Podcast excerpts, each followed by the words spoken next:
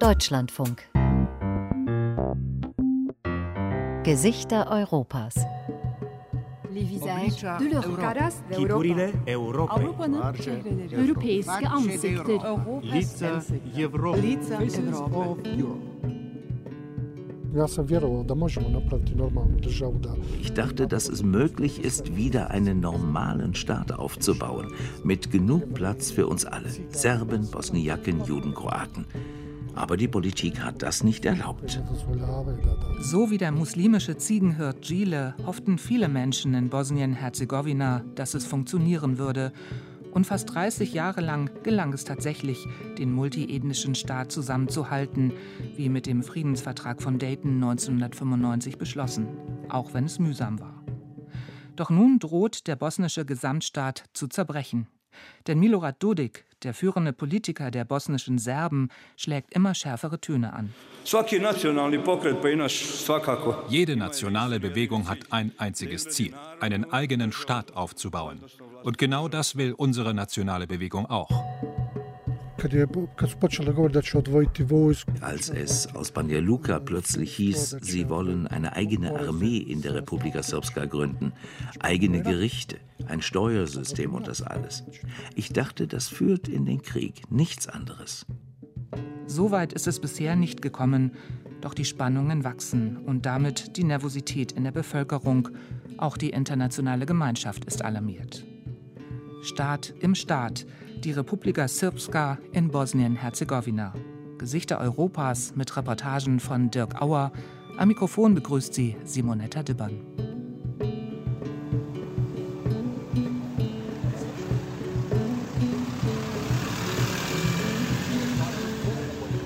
Im Grenzübergang ist nicht viel los und so geht es von Serbien aus zügig über den Fluss Trina auf die andere Seite. Dort gibt es den bosnischen Einreisestempel. Eine ganz normale Staatsgrenze. Nur wenige Meter weiter steht jedoch der Willkommensgruß aus einem scheinbar ganz anderen Land. Dobrodošli u Republiku Srpsku. Welcome to Republika Srpska. Die Republika Srpska, etwas weniger als die Hälfte des bosnischen Staatsgebiets, ausgerufen wurde sie am 9. Januar 1992. Ihr erster Präsident war der inzwischen verurteilte Kriegsverbrecher Radovan Karadzic. 1995 nach Kriegsende wurde sie mit dem Friedensvertrag von Dayton legalisiert, als eine von zwei sogenannten Entitäten Bosnien-Herzegowinas. Von der Grenze sind es etwa drei Kilometer bis zur Kleinstadt Bratunac. Früher wurde hier vor allem mit Tabak gehandelt. Heute ist der größte Arbeitgeber der Stadt die Firma TRB, ein Hersteller von Sicherheits- und Militärtechnik. Dirk. Ihr Geschäftsführer ist Marko Mirkajic. Gleichzeitig ist er Präsident des lokalen Ablegers der SNSD, der Partei von Milorad Dodik, der in der Republika Srpska alles bestimmt. Dass der Politiker Mirkajic Journalisten während seiner Arbeitszeit empfängt, scheint hier niemand seltsam zu finden. Politik und Wirtschaft, das geht in ganz Bosnien oft Hand in Hand. Marko Mirkajic gehört einer neuen Politikergeneration an. 35 Jahre ist er alt, den Krieg hat er nur als Kind erlebt. Aber er weiß, was er als bosnischer Serbe den Älteren zu verdanken hat. Je Die Republika Srpska ist das Ergebnis des Kampfes des serbischen Volkes, dass sie ihren eigenen Staat Marko Mirkajic korrigiert sich. bzw. ihre eigene Entität haben. Mit dem Friedensabkommen von Dayton wurden ja zwei Entitäten geschaffen, die Föderation Bosnien-Herzegowina und die Republika Srpska. Und zusammen bilden sie den Staat Bosnien-Herzegowina. Marko Mirkajic trägt ein kariertes Hemd und eine graue Jeans. So leger wie er auf der Arbeit gekleidet ist, so moderat gibt er sich politisch. In letzter Zeit haben Sie gehört, dass die Serben die Abspaltung von Bosnien-Herzegowina wollen. Es ist nicht wahr. Die Serben wollen lediglich wieder ihre Rechte haben, die ihnen nach dem Krieg durch den Vertrag von Dayton garantiert wurden.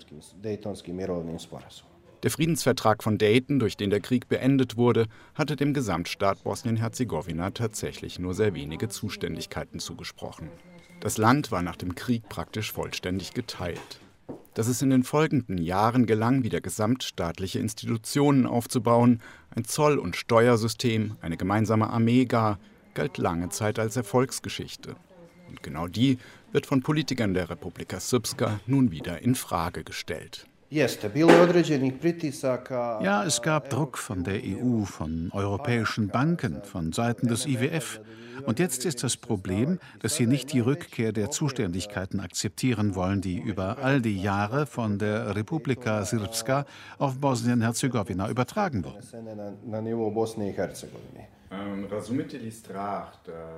Kann er die Befürchtung verstehen, es gehe den bosnisch-serbischen Politikern letztlich um die Abspaltung der Republika Srpska von Bosnien-Herzegowina? Marko Mirkajic schüttelt entschieden mit dem Kopf. Unser Ziel ist lediglich die Einhaltung des Friedensvertrags von Dayton und die Rückkehr bestimmter Zuständigkeiten zur Republika Srpska. Auch die verbreitete Furcht vor neuer Gewalt, einem neuen Krieg gar, ist also unbegründet, wenn es wie angekündigt wirklich zum Aufbau einer eigenen Republika Srpska-Armee käme? Niemand in diesem Staat hat von Krieg gesprochen. Wir haben das alles schon durchgemacht. Ich war neun Jahre alt, als der Krieg zu Ende war. Ich habe Familienmitglieder verloren und ich kann Ihnen ganz klar sagen, dass 90 Prozent der Bevölkerung keinen Krieg will. Wir sind bereit zu kämpfen, aber natürlich auf demokratisch-parlamentarische Weise. Aber Milorad Dodik, der Präsident seiner Partei und zurzeit serbisches Mitglied im dreiköpfigen Staatspräsidium Bosnien-Herzegowinas, er sagt bei jeder Gelegenheit, dass er von dem Staat, den er mitrepräsentiert, eigentlich überhaupt nichts hält. Bei Reisen ins Ausland, so kokettiert er, benutze er seinen serbischen Pass. Auch hier sieht Marko Mirkajic kein Problem. Viele Menschen in der Republika Srpska haben die doppelte Staatsbürgerschaft. Sie haben damit das Recht, an Wahlen in Serbien teilzunehmen. Und es werden weiter serbische Pässe ausgegeben. Ich weiß, dass hier vor vier Jahren 500 oder 600 Menschen auch die serbische Staatsbürgerschaft hatten. Und diese Anzahl hat sich mittlerweile verdreifacht. Welchen Pass benutzen Sie, wenn Sie reisen? Den bosnischen weil die Firma, für die ich arbeite, in der Republika Srpska ist, beziehungsweise in Bosnien-Herzegowina. Milorad Dodik hat einmal gesagt, Bosnien ist eigentlich nur mein Arbeitsplatz. Ich bin Serbe und ich liebe Serbien mehr als Bosnien. Natürlich gibt es besondere Beziehungen zu Serbien, aber in keinem Augenblick haben wir gesagt, dass Serbien gleich Bosnien-Herzegowina ist. Serbien ist das Mutterland. Alle Serben, die hier leben, betrachten Serben, die in Serbien leben, als ihre Brüder. Aber das heißt nicht, dass wir eine Abspaltung von Bosnien-Herzegowina oder die Vereinigung mit Serbien wollen.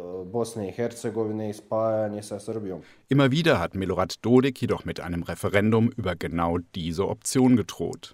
Nein, nein, sagt Marko Mirkelic wieder. Solange Dayton respektiert wird, sind wir Serben definitiv nicht diejenigen, die ein solches Referendum einleiten werden. Und dann gibt es doch noch eine Drohung. Wenn jedoch Dayton nicht geachtet wird, dann gibt es natürlich ein Referendum. Und bei diesem können die Bürger der Republika Srpska dann die Frage beantworten, die ihnen gestellt wird. Und wenn diese dann lautet, befürworten sie den Anschluss der Republika Srpska an Serbien, Marko Mirkajic muss nicht lange überlegen, wie das Ergebnis ausfallen würde. Ich denke, dass die Bürger der Republika Srpska für den Beitritt zu Serbien stimmen würden. Aber, und das soll dann am Ende offenbar wieder beruhigen, in diesem Augenblick sei das kein Thema.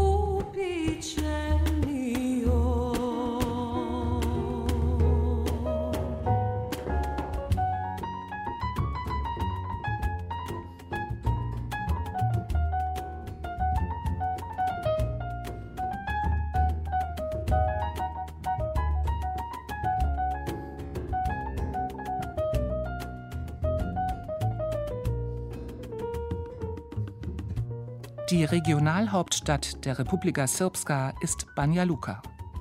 Dort sind die beiden jungen Frauen Sarah und Leila aufgewachsen, von denen die bosnische Schriftstellerin Lana Bastacic in ihrem Debütroman erzählt, Fang den Hasen.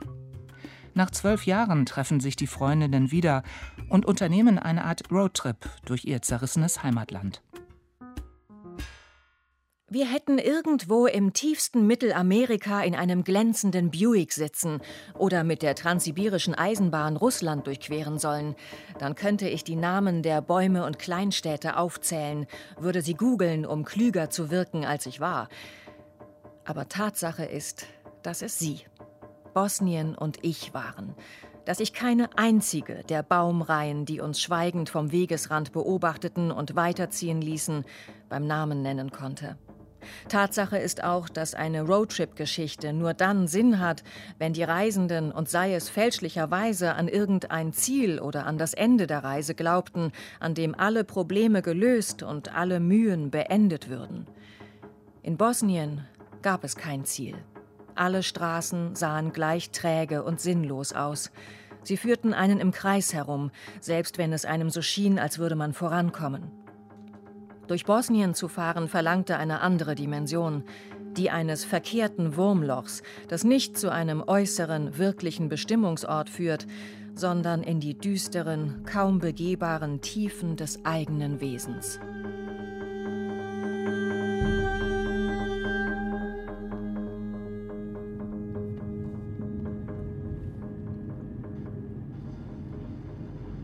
Immer entlang der Trina Richtung Norden Richtung Bielina. Bei einer Fahrt durch die Republika Srpska erinnert wenig daran, dass man sich eigentlich auf bosnischem Staatsgebiet befindet. In den Vorgärten und vor öffentlichen Gebäuden tragen die Fahnen rot-blau-weiß, die Flagge der Republika Srpska. Die Republika Srpska liegt im Norden und Osten Bosnien-Herzegowinas. Ihre Grenzen entsprechen in etwa dem Frontverlauf am Ende des Krieges 1995. Drei Jahre hatte der Bosnienkrieg gedauert 1992 hatte sich das Land für unabhängig erklärt. Daraufhin begannen serbische Einheiten damit, vor allem die Gebiete im Norden und Osten Bosniens unter ihre Kontrolle zu bringen. Die muslimisch-bosniakische und kroatische Bevölkerung wurde vertrieben oder ermordet. Und deshalb sagt der Autor und Journalist Yusuf Trbic, Die Republika Srpska ist ein Resultat des Genozids. Wenn Sie sich die Definition von Genozid anschauen, ein Genozid ist die planvolle Eliminierung bestimmter ethnischer oder religiöser Gruppen, ganz oder auch teilweise. Und das wurde hier gemacht. Das ist nicht schwer zu beweisen. Yusuf Türbic ist aus Bielina, mit 40.000 Einwohnern die zweitgrößte Stadt in der Republika Srpska. Dort im äußersten Nordosten Bosniens hatte alles angefangen. Und zwar, so betont Tirbic, schon vor dem offiziellen Kriegsbeginn am 6. April 1992. Der Krieg ist nicht ausgebrochen wie ein Unwetter. Er wurde lange vorbereitet. Und Bielina war die Generalprobe für den Krieg. In Bielina wurde alles erprobt, was später überall passiert ist. Yusuf Tirbic hat die Gewalt selbst erlebt und zwar buchstäblich am eigenen Körper, wie er noch erzählen wird. Trotzdem ist er nach Kriegsende zurückgekommen in sein Bielina, wo er heute ein kleines Büro unterhält, nicht unweit des Stadtzentrums.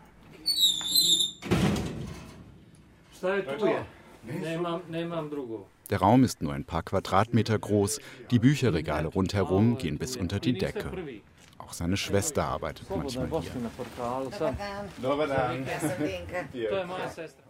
Yusuf Türbic ist 70 Jahre alt. Er trägt eine schwarze Krawatte, ein graues Hemd, das Haar ist schlohweiß. Ein wacher Geist, schon damals, aber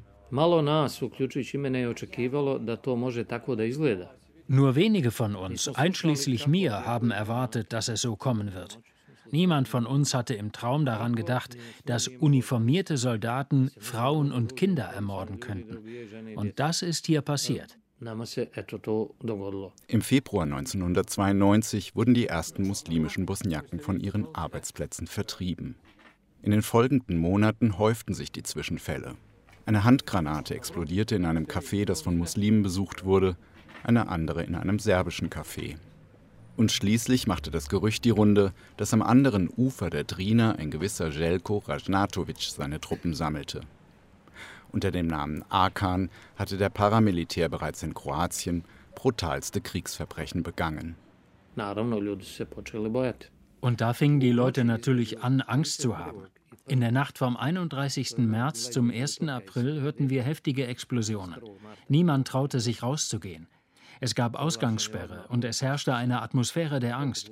Die Leute haben sich in den Kellern versteckt, Serben und Bosniaken zusammen. Und am nächsten Morgen begann der Beschuss der Stadt. Niemand wusste, was passiert und warum. Schon am nächsten Tag wurde Yusuf Turbic von den Arkan-Leuten abgeholt. Mit dabei war sein Nachbar Mirko Blagojevic, ebenfalls in Uniform. Durch die Stadt wird Yusuf Turbic zum sogenannten Krisenstab geführt. Dann kam Arkan und er sagte, du bist dieser Schriftsteller, du bist gefährlicher als 100 Scharfschützen. Ich wurde in einen Raum gebracht und dort wurde ich geschlagen. Das ging von 4 Uhr nachmittags bis 4 Uhr morgens. Und dabei immer wieder die Drohung, dass sie mich umbringen werden.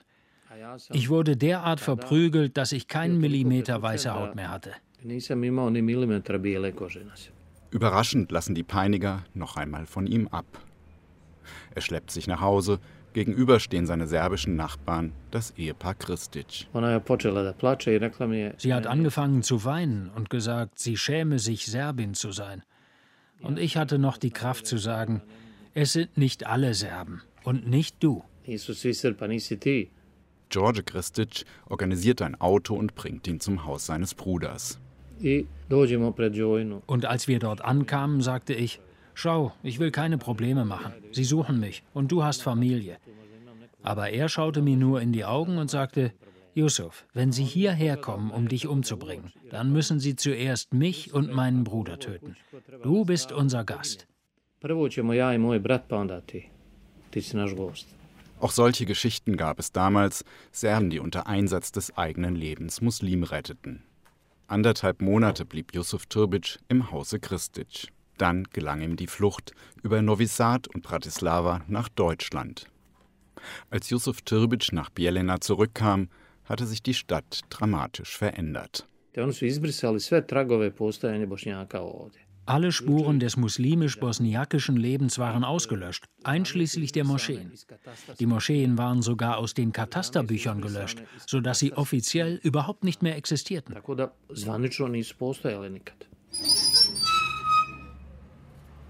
Yusuf Türbic muss los. In einem Buchladen will er noch nach einem Geschenk suchen. Wenn man heute durch die Stadt geht, erinnert auf den ersten Blick nichts an den Krieg. Die Moscheen sind wieder aufgebaut. Doch die Bevölkerung hat sich drastisch geändert. Früher lebten hier mehrheitlich Muslime, jetzt sind es nur noch etwa ein Zehntel. Mitten auf dem Hauptplatz steht ein Denkmal für die gefallenen Soldaten im Vaterländischen Verteidigungskrieg. Dort ist ein frischer Kranz niedergelegt.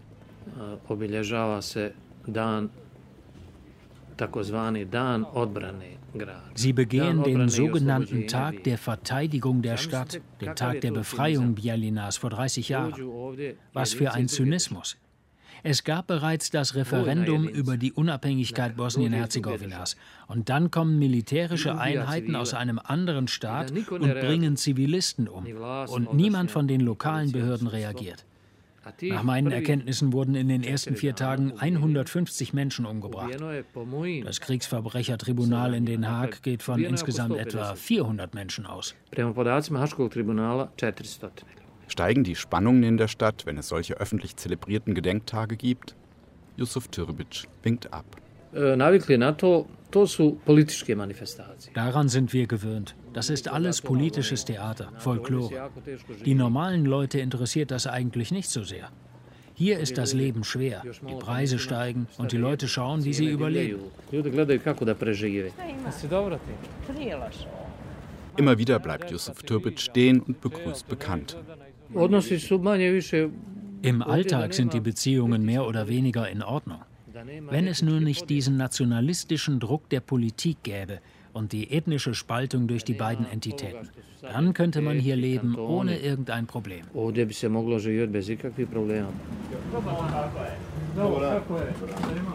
Auch im Buchladen kennen Sie ihn natürlich, den bekanntesten Autor von Bielina. Ich habe dich gestern im Fernsehen gesehen, sagt der Buchhändler. Turbic war in Sarajevo und hat sein neues Werk vorgestellt. Der Titel Die Zerstörung Bosniens. Und darunter, sagt er, fallen natürlich auch die ständigen Attacken der bosnisch-serbischen Politiker auf die gesamtstaatlichen Institutionen. Das ist kein Theater. Ihr Programm ist die Abtrennung der Republika Srpska von Bosnien-Herzegowina. Dieses Ziel verfolgen sie hartnäckig und systematisch. Wenn dieses Projekt realisiert würde, wenn auch nur ein Schritt in diese Richtung unternommen würde, der Krieg würde innerhalb eines Tages ausbrechen. Noch gibt es Hoffnung, dass alles doch wieder nur Wahlkampfgetöse bleibt. Aber, sagt Tirbic, wenn Politik statt von der Vernunft, von Emotionen bestimmt wird, dann ist das immer gefährlich. Verrückte gibt es leider überall. Ich bezweifle, dass es einen größeren Konflikt geben wird oder gar einen Krieg. Aber es kann durchaus zu gewaltsamen Zwischenfällen kommen. Und das, sagt er nachdenklich, sei beunruhigend genug.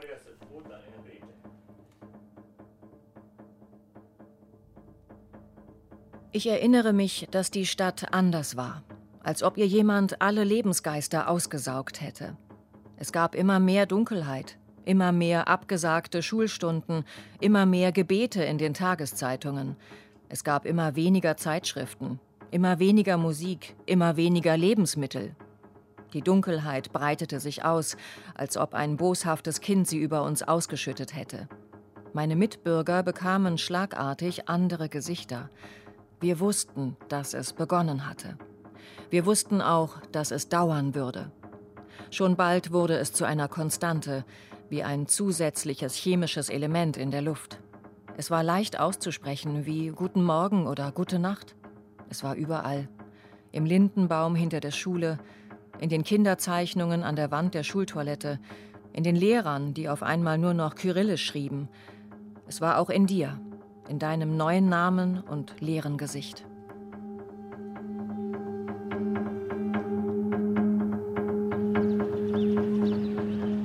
Banja Luka ist das administrative und wirtschaftliche Zentrum der Republika Srpska. Die Stadt hat 180.000 Einwohner und ein Regierungsgebäude mit 17 Stockwerken. Von hier aus hat Milorad Dodik ein korruptes und klientelistisches System aufgebaut, das alle Poren der Gesellschaft durchzieht. Auch die meisten Medien stehen unter Kontrolle der Regierung. Die Republika Srpska ist Dodikland.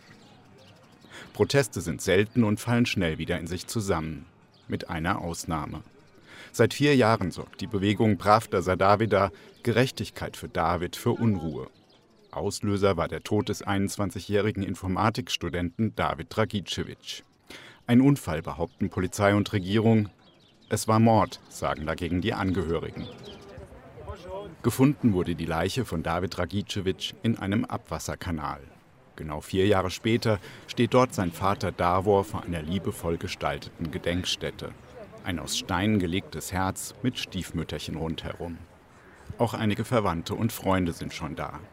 Noch einmal ein Moment gemeinsamer Ruhe und Erinnerung, bevor die Journalisten kommen. Ich wusste damals von Anfang an, dass etwas nicht in Ordnung war. David hatte eigentlich immer Bescheid gesagt, wenn er nicht nach Hause kam. Er war sehr zuverlässig. Ich habe deshalb sofort meine Kollegen alarmiert, um ihn zu suchen. Die Polizei hat sich dagegen sehr seltsam verhalten. Alle Erkenntnisse, die es in diesen ersten sieben Tagen gab, wurden von uns zusammengetragen. Von der Polizei kam nichts.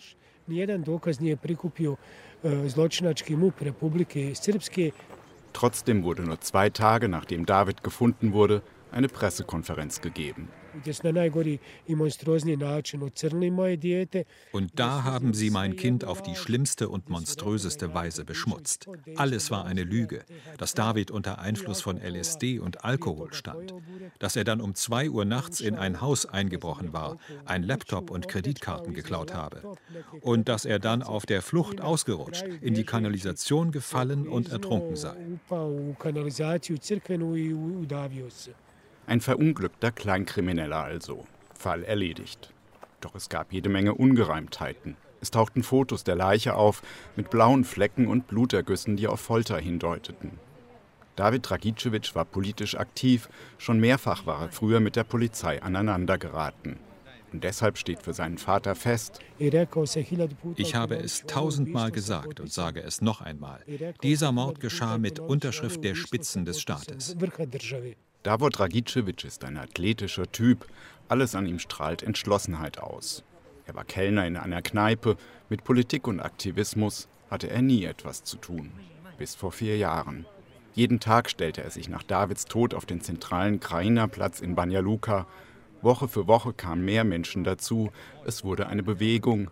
Und ein halbes Jahr später waren es auf einmal 40.000, die auf die Straße gingen und Pravda za Davida forderten.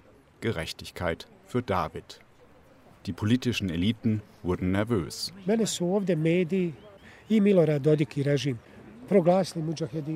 Sie haben mich einen Mujahedin genannt, einen Spion, und gesagt, dass ich die Republika Srpska zerstören will. Aber das ist nur eine Bestätigung für uns, dass wir im Recht sind. Natürlich will ich zerstören, aber nur dieses korrupte und mafiöse System. Sie sind Verbrecher und Mörder und sie müssen verurteilt werden. Ohne einen Prozess werden wir niemals vorwärts kommen. Die Behörden haben Fehler bei der Ermittlung eingeräumt. David sei wohl tatsächlich ermordet worden. Inzwischen hat die Staatsanwaltschaft von Bosnien-Herzegowina in Sarajevo den Fall an sich genommen. Die Pressekonferenz beginnt und Davor Dragicevic erhebt seine Stimme. Es ist genau vier Jahre her, dass verbrecherische Polizisten mein Kind in diesem Abwasserkanal abgelegt haben. Alle Beweise liegen vor und die Mörder sind immer noch in Freiheit. Vier Jahre lang habe man auf friedlichem und legalem Weg dafür gekämpft, dass im Fall David Dragicevic ermittelt wird. Am Sonntag ziehe ich vor die Staatsanwaltschaft in Sarajevo und ich erwarte, dass dieser Fall Priorität bekommt. Es ist ein letzter verzweifelter Schrei, damit die Staatsanwaltschaft von Bosnien und Herzegowina nun endlich die Mörder und Kriminellen fasst, die an diesem grausamen Verbrechen beteiligt waren. Wenn es keine Reaktion gibt, dann bedeutet das, dass der Staat nicht funktioniert.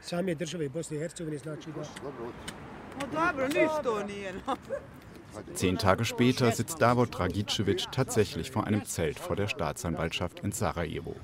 Um sich vor der Kälte zu schützen, hat er eine Decke um sich gewickelt. Es ist Wochenende und so sind einige Mitstreiter aus Banja Luka zur Unterstützung gekommen. Auf Klappstühlen sitzen sie im Kreis. Die Stimmung ist euphorisch. Die Staatsanwaltschaft liegt an einer vielbefahrenen Straße. Alle paar Minuten hupt es als Zeichen der Unterstützung. Ein Mann kommt vorbei. Er lebt seit einiger Zeit in Kanada, erzählt Herr Davor.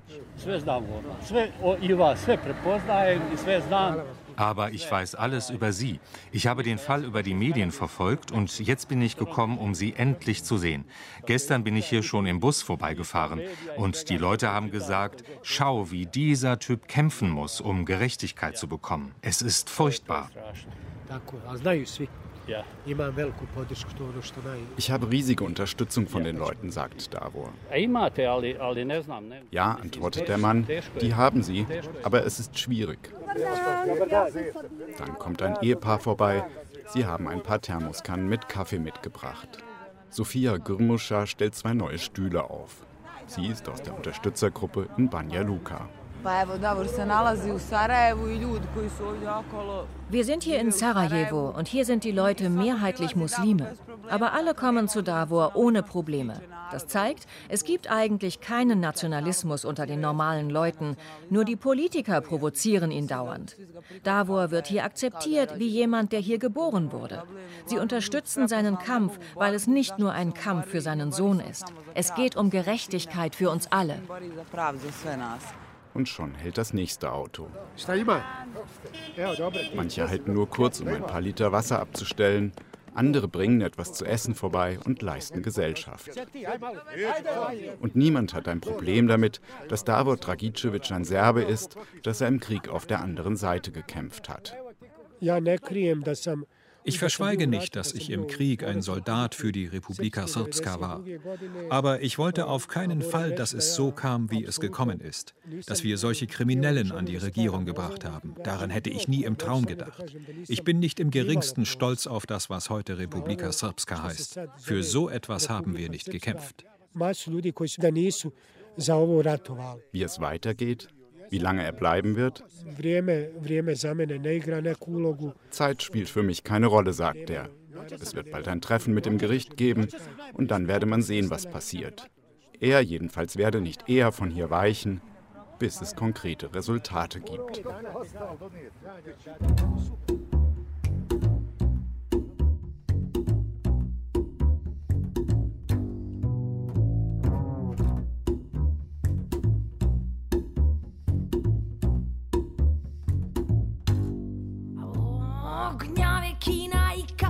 Male droce, šatro dame i gnjave. Svega preko glave. A ona išla bi negdje da obuče finu novu haljinu. Kako stvarno? Izgužvana stalno A ja joj kažem ne budi luda Bit će nam bolje sto puta Na zadnjem sjedištu moga auta. O, o, o, o, o,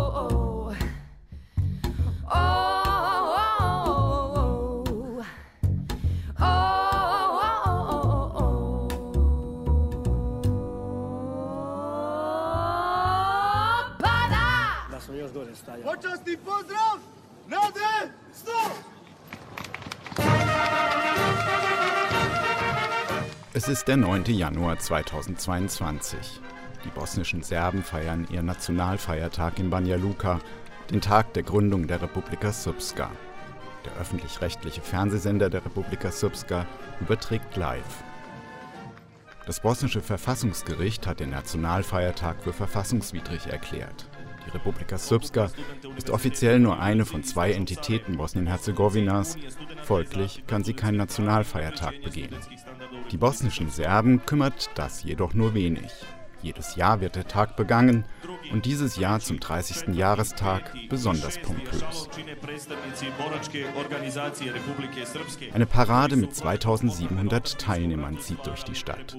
Blaskapellen spielen auf, Gruppen von Kriegsveteranen marschieren vorbei. Auf der Haupttribüne stehen Milorad Dodik, der starke Mann der bosnischen Serben, die Präsidentin der Republika Srpska, der russische Botschafter und zwei Mitglieder der Partei von Marine Le Pen in Frankreich.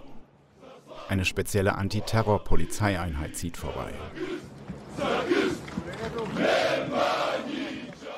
Und sie sehen schon aus wie die künftige Armee. Schon am Vorabend hatte es einen Festakt im Kulturzentrum der Stadt gegeben. Zum Auftakt ertönte die Hymne der Republika Srpska.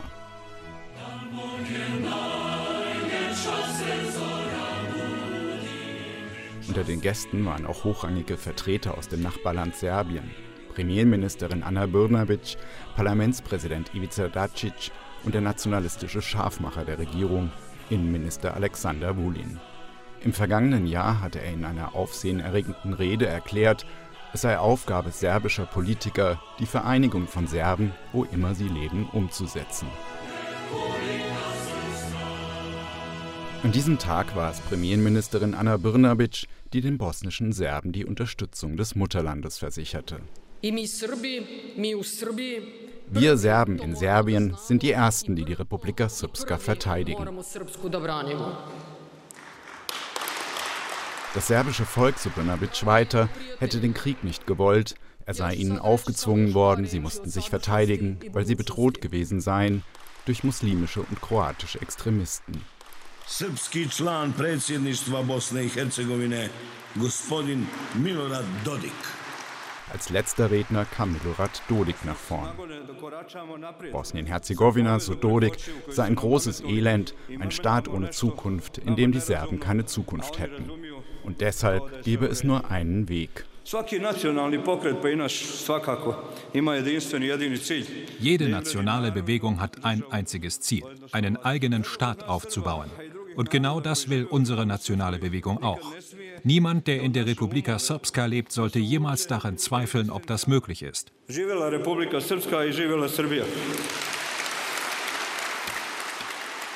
Nationalistische Brandreden wie am Tag der Republika Srpska bleiben nicht folgenlos. In den Tagen vor und nach dem Nationalfeiertag gab es in mehreren Städten der Republika Srpska Aufmärsche extremistischer Gruppen, dabei wurden nationalistische Lieder gesungen. Sogar einige Schüsse fielen.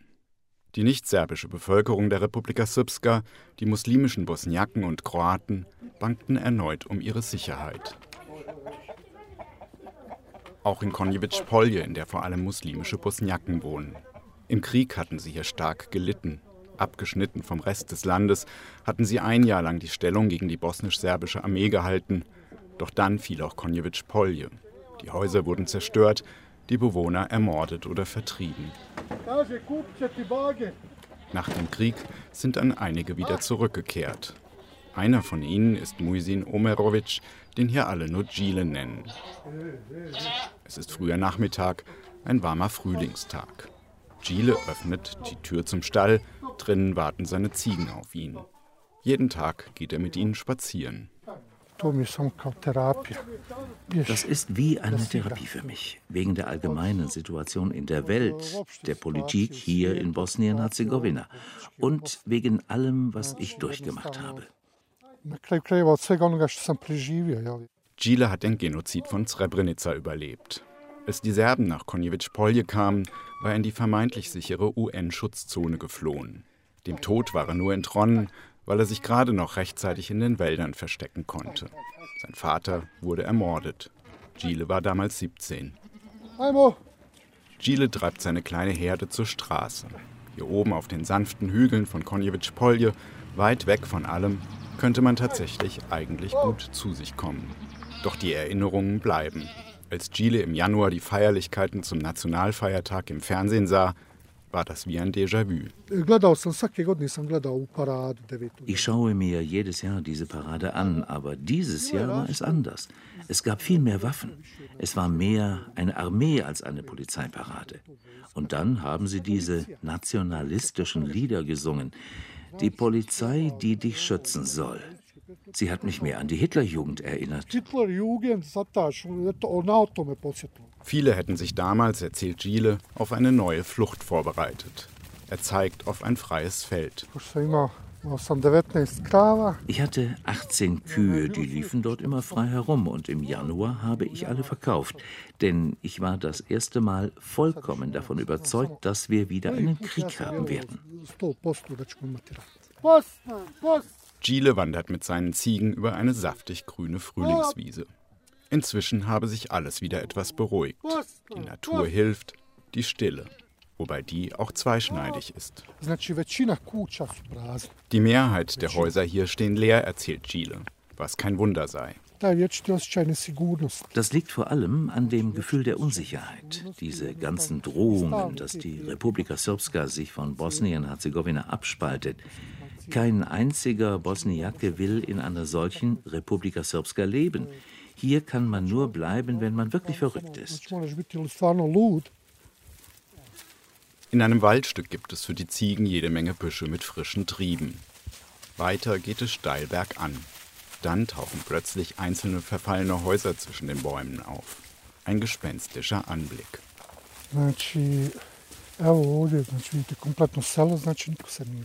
Hier sehen Sie, ein komplettes Dorf und niemand ist zurückgekommen. Warum? Der ganze Apparat der Republika Srpska verhindert, dass die vertriebenen Bosniaken zurückkehren. Allein was die Arbeit betrifft. In einigen staatlichen Firmen sind keine einzigen Bosniaken angestellt. Und in den anderen Institutionen ist es genauso.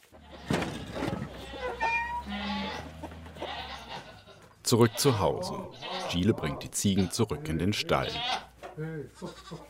Es ist Ramadan, der Fastenmonat der Muslime. Das heißt unter anderem kein Trinken und kein Essen zwischen Sonnenauf- und Untergang. Der Gast wird natürlich trotzdem bewirtet. Eier vom Hof gibt es, eine Stange Frühlingszwiebel und selbstgebackenes Brot. Dazu gibt es frischen Apfelsaft. Ohne irgendwelche Zusätze, betont Gile. Auch die Kinder sind da. Der Älteste hat eine medizinische Ausbildung abgeschlossen und vor kurzem hat er einen Sprachkurs beim Goethe-Institut begonnen. Noch Ende des Jahres will er in Deutschland sein. Was will man machen, sagt Gile. Die Jungen gehen, weil sie hier keine Zukunft mehr sehen. Hier herrscht eine solche Atmosphäre, dass nur die Stärksten bleiben, aus Trotz. Aber die Zeit ist gegen uns. Ich fürchte, dass meine Generation vielleicht die letzte hier ist. Dabei hat er selbst jahrelang dafür gekämpft, damit auch die Jungen eine Zukunft hier haben. Das Dorf Konjevic-Polje ist landesweit bekannt geworden durch einen Schulstreik. Mehr als 100 Eltern, darunter Gile, wollten ihre Kinder nicht mehr nach dem Lehrplan der Republika Srpska unterrichten lassen. Denn es ist ein Bildungssystem errichtet auf der Ideologie von 1992, der Ideologie von Großserbien. Wir existieren darin nicht als Bosniaken. Und das gelte für fast alle Fächer. Bosnische Sprache. Sie erkennen nicht an, dass es überhaupt eine bosnische Sprache gibt. Sie forcieren die kyrillische Schrift, obwohl wir in Bosnien auch das lateinische Alphabet haben. Und in den Schulbüchern gibt es ausschließlich serbische Namen. Und am schlimmsten sei es natürlich in Geschichte. Die frühere, aber ganz zu schweigen die vom letzten Krieg. Die Art und Weise, wie sie diese Geschichte darstellen, ist nicht akzeptabel. Es ist ein Bildungssystem, das eine neue Generation von Nationalisten produziert. Die Kinder werden deshalb schon seit Jahren in einer improvisierten Schule im Nachbardorf unterrichtet, nach dem bosnischen Lehrplan. Immerhin, im vergangenen Jahr hat das Verfassungsgericht von Bosnien-Herzegowina den Streikenden in der Sache Recht gegeben. Die muslimischen Schüler aus Konjevic-Polje werden diskriminiert. Aber nichts ist passiert. Und ich fürchte, dass die Regierung der Republika Srpska das Urteil niemals umsetzen wird. Für mich ist das eine große Niederlage. Ich dachte, dass es möglich ist, wieder einen normalen Staat aufzubauen, mit genug Platz für uns alle. Serben, Bosniaken, Juden, Kroaten. Aber die Politik hat das nicht erlaubt. Es ist kurz vor Sonnenuntergang. Die Zeit des Fastenbrechens naht. Gile füllt sich anderthalb Liter Wasser ab und legt sich eine Zigarette bereit. Zwei Jahre lang hatte er nicht mehr geraucht, bis zum vergangenen Dezember. Das war ein ziemlicher Stress für mich, als es aus Banja Luka plötzlich hieß, sie wollen eine eigene Armee in der Republika Srpska gründen, eigene Gerichte, ein Steuersystem und das alles. Ich dachte, das führt in den Krieg, nichts anderes. Und dann habe ich wieder mit dem Rauchen angefangen. Jetzt, wie gesagt, habe sich alles wieder beruhigt. Das Leben hier könnte schön sein, sagt Gile nachdenklich. Wenn nur nicht diese fürchterliche Politik wäre, die immer wieder für Unruhe sorgt. Dann ist es endlich soweit. 19.21 Uhr, Sonnenuntergang, Zeit, das Fasten zu brechen. Es war ein warmer Tag, gierig leert Gile die Wasserflasche. Dann greift er zur Zigarette. Es wird langsam dunkel in Konjevic-Polje. ćemo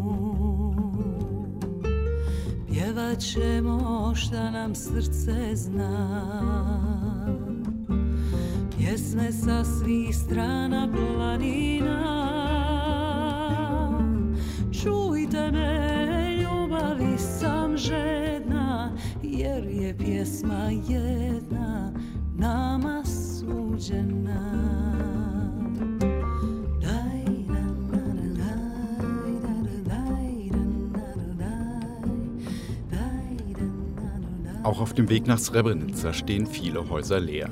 Die Abwanderung trifft nicht nur die nicht-serbische Bevölkerung der Republika Srpska, Muslime und Kroaten, auch Serben verlassen in Scharen das Land. Denn die Republika Srpska ist der ärmste Teil von Bosnien-Herzegowina. Die Stadt Srebrenica steht wie keine andere für die Schrecken des Krieges. Innerhalb von nur vier Tagen wurden hier im Juli 1995 rund 8000 bosnische Muslime auf bestialische Weise umgebracht. Irwin Mujcic war damals fünf Jahre alt. Mit seiner Mutter ist er dem Genozid entkommen und nach Italien geflüchtet. Sein Vater ist von den Soldaten Ratko Mladics ermordet worden. Dennoch ist Irwin als junger Mann wieder nach Srebrenica gezogen und will bleiben. Denn er hat eine Mission. Irwin Mujcic schält mit einer Axt die Rinde von einem Baumstamm. Es ist nasskalt und es riecht nach frischem Holz. Von weitem hört man einen kleinen Bach durch das Tal rauschen. Weiter unten fließt er in den Fluss Kasani.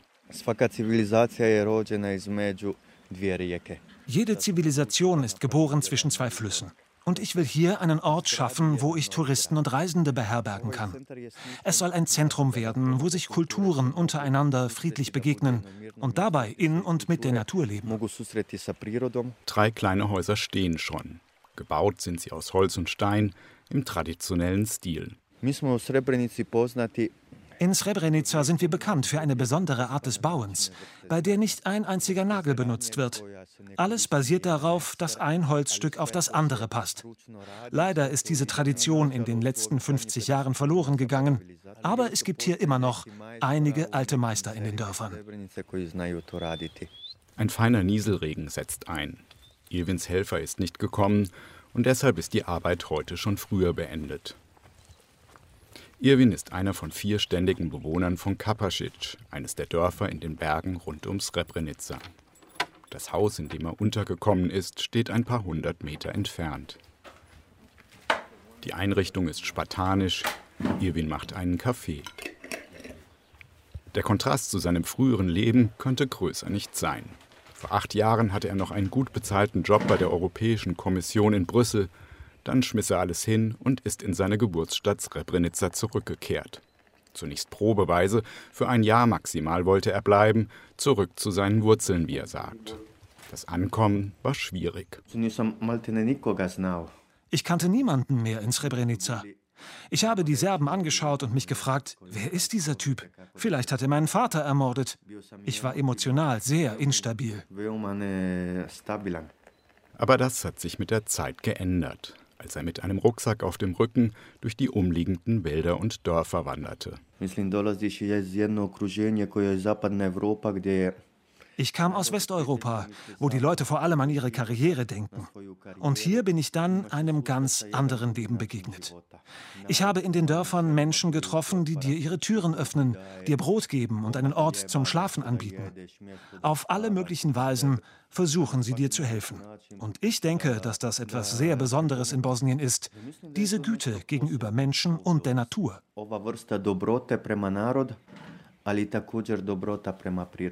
Und deshalb ist Irwin geblieben. Er habe hier eine Art Frieden gefunden, sagt er. Und dann dachte ich, es kann doch nicht sein, dass man in der ganzen Welt bei Srebrenica nur an Krieg und Kriegsverbrecher denkt. Es gibt hier Menschen, die den Krieg überlebt haben, zurückgekehrt sind und hier auf eine besondere Weise im Einklang mit der Natur leben. Man muss das zeigen.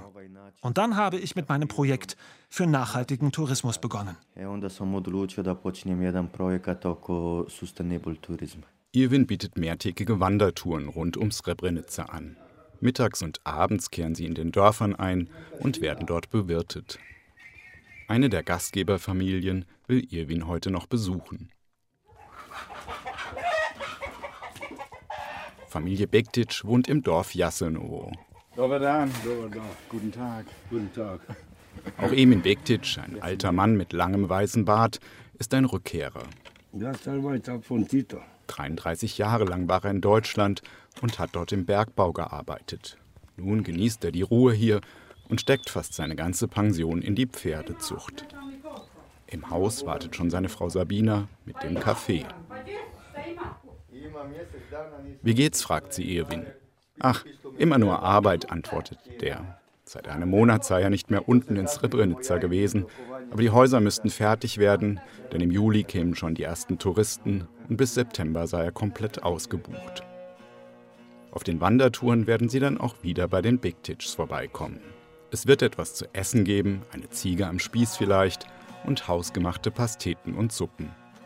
Und Emin wird dann irgendwann zu seiner Tamburica greifen. Srebrenica Stadt der Hoffnung hat Irwin sein Projekt genannt. Hoffnung. Ausgerechnet in Srebrenica? Wenn du heute durch Srebrenica läufst, sieht es manchmal so aus, als ob der Krieg vor sechs oder sieben Monaten aufgehört hätte. Aber in allem Schlechten, was es in Srebrenica gibt, sehe ich dennoch Hoffnung. Wir leben hier Tür an Tür mit einem Volk, das einen Genozid verübt hat. Aber seit wir zurückgekehrt sind, gab es nie irgendwelche ethnischen Zwischenfälle. Die Beziehungen im Alltag seien größtenteils intakt, sagte Irwin. Das größte Problem sei die Abwanderung und die Apathie der Gebliebenen. Srebrenica hat Abermillionen an Hilfe nach dem Krieg bekommen. Aber die Entwicklung in der Stadt stagnierte, weil die Leute passiv wurden. Immer hat man darauf gewartet, dass die Hilfe von außen kommt. Dass, wie im Krieg, die Lebensmittelpakete vom Himmel fallen.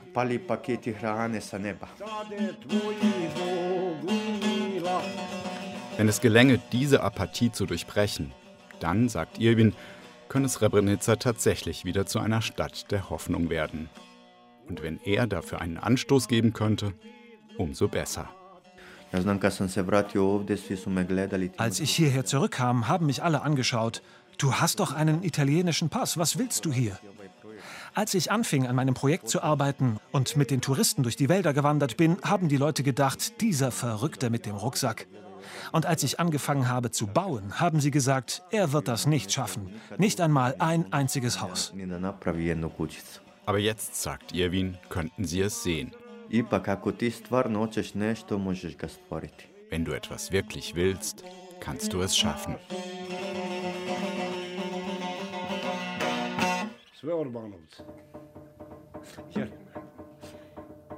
Während wir uns von Banja Luka entfernten, wurde die Dunkelheit leichter. Sie lag nicht mehr so schwer auf unseren Augen. Ich sah verlassene Häuser, klein und verstreut wie von einem Fels abgebrochene Brocken. Ich sah tote, vertrocknete Blumen in fremden Gärten. Ich sah das Aufgeben. Vor uns lag nur noch ein kurzer Weg bis zur Grenze. Wir sind immer in Bosnien, hatte Leila gesagt. Jetzt hatten wir begonnen, es durch Europa zu schleppen. Unser Land mit den unversöhnten Grenzen war eigentlich grenzenlos.